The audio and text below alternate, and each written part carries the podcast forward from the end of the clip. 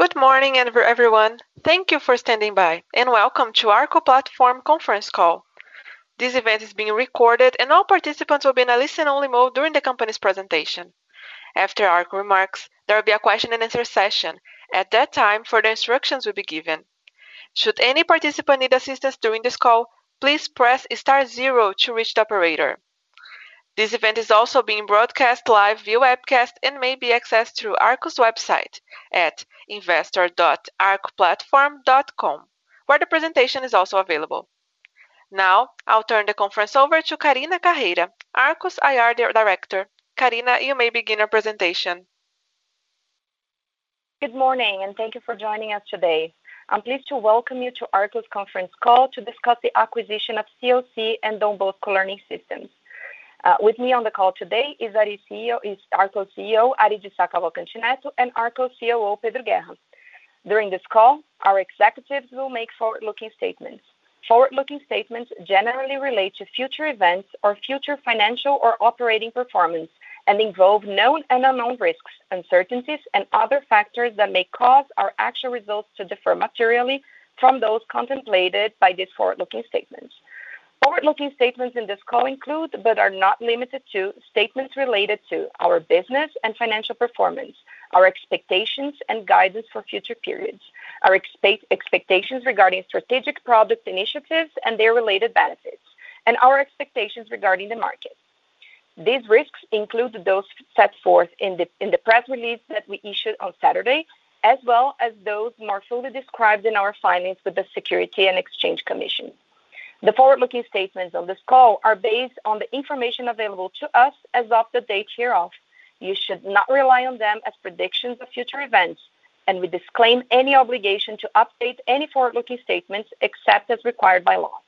In addition, management may reference non-IFRS financial measures on this call. The non-IFRS financial measures are not intended to be considered in isolation or as a substitute for results prepared in accordance with IFRS. I invite you to download the deal presentation, which is posted in our IR website. Let me now turn the call over to Ari, Arco, CEO. Thank you, Karina. We are pleased to announce the acquisition of COC and Dobosco, two of the main learning systems in Brazil for the private K-12 segment, for 920 million reais, equivalent to 144 times. 2020 EBITDA multiple. 80% of the value will be paid at the closing, and the remaining 20% will be paid in the first anniversary of the closing date, adjusted by Brazil's interbank deposit certificate rate. The transaction also includes an agreement for Arco to distribute some of Pearson's supplemental education solutions for K-12 schools in Brazil.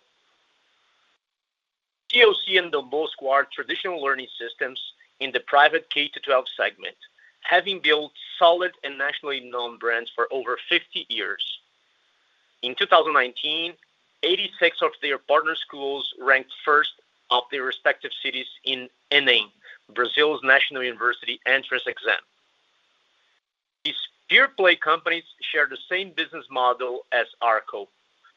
B2B2C subscription-based revenues, high EBITDA margins, high cash conversion, asset light, and strong and long-term relationships with its customers. Together, COC and Don Bosco serve around 210,000 students in over 800 schools across 26 states, with an ACV bookings of 142 million for the 2021 school year. COC represents around 75% of the business and Dom Bosco the remaining 25%. Their combined EBITDA for 2020 fiscal year amounted to 64 million reais. Moving to slide five, we see clear value creation opportunities arising from this transaction. It reinforces our strategy to further consolidate our leadership in core solutions for the private K-12 segment by complementing our portfolio with brands that have different price positioning, geographical footprint, and pedagogical approaches, allowing our platform to better serve the overall market. We believe that by implementing Arco's expertise in high-quality content, relevant technology, reliable customer service, and effective distribution will positively impact students' learning experience, strengthen our relationship with partner schools, and deliver attractive growth for the brands. And We believe that by adding COC and School to Arcos platform, we can leverage this strong relationship with partner schools to capture current and future cross-sell opportunities. Let me now turn to Pedro, who will deep dive into these opportunities. Pedro, please. Thank you, Ari, and thank you all for joining our call today. The first opportunity Arco expects to capture from this transaction is the potential to better serve the overall market with an expanded core portfolio. COC and Dom Bosco are top-of-mind brands in the south and southeast regions of Brazil. Having 50% of their student base in the southeast region compared to Arco's current 37%. When we narrow down the analysis, COC and Dom Bosco have 36% of their combined student base in the large São Paulo state versus Arco's 18%. Due to its strong presence in São Paulo and a focus on university entrance exams, COC has developed over time an important know-how and reputation regarding entrance exams for São Paulo universities that don't adopt ENEM, the national exam, and are among the most renowned universities in the country. Our portfolio also benefits from a pricing perspective, as COC is a premium brand positioning between SAS and Positivo, allowing our platform to address a larger base of schools. Moving now to slide seven. Similar to what we have done in previous acquisitions, we plan to accelerate the acquired brands by implementing Arco's winning factors, sharpen execution with the exchange of know-how and talent, enhance user experience through user-friendly, relevant, and innovative technology, update the content more often to better serve partner educators and create excitement for students and parents, improve customer support by having dedicated farmers, and increase commercial effectiveness by having focused hunters and implementing our toolkit of frontline recruitment, training, processes, and incentives. As a result, we expect to increase COC and Don Bosco's growth by improving their main operational indicators. We see space to boost customer satisfaction, increase retention rates, and accelerate the number of new schools added each year. Third, the acquisition will further expand our cross-selling opportunities as currently less than 25% of COC and Don Bosco partner schools use a supplemental solution from Arco or Pearson.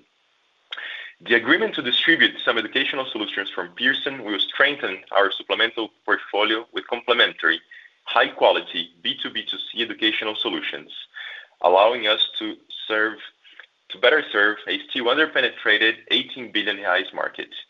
With this agreement, we will reinforce the offerings in supplemental verticals we already serve and enter new 21st century skills verticals. For strategic reasons, we will not disclose additional details of these solutions at this moment, but we plan to share these details with the market as soon as our teams are prepared to start distributing those solutions. Finally, at Arco, we see the relationship between core solution providers and partner schools as an extremely strong and valuable asset.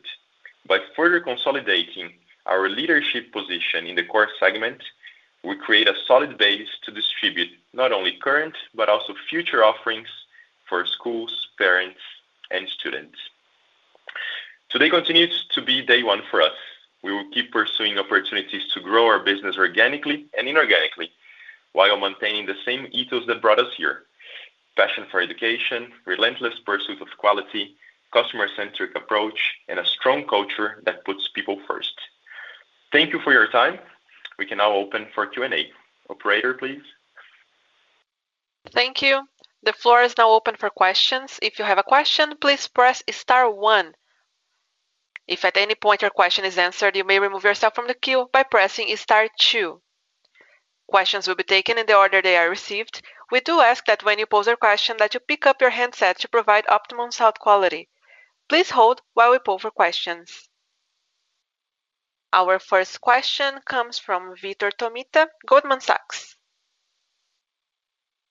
Hello, good morning, all, and thanks for taking our questions. Two questions on our side. So The first one is if you could give us some color on the ACV growth rate for COC and Don Bosco in recent years and in 2021. The second question would be that Arco now has several ongoing M&A integrations, including Positivo and Escola da Inteligência.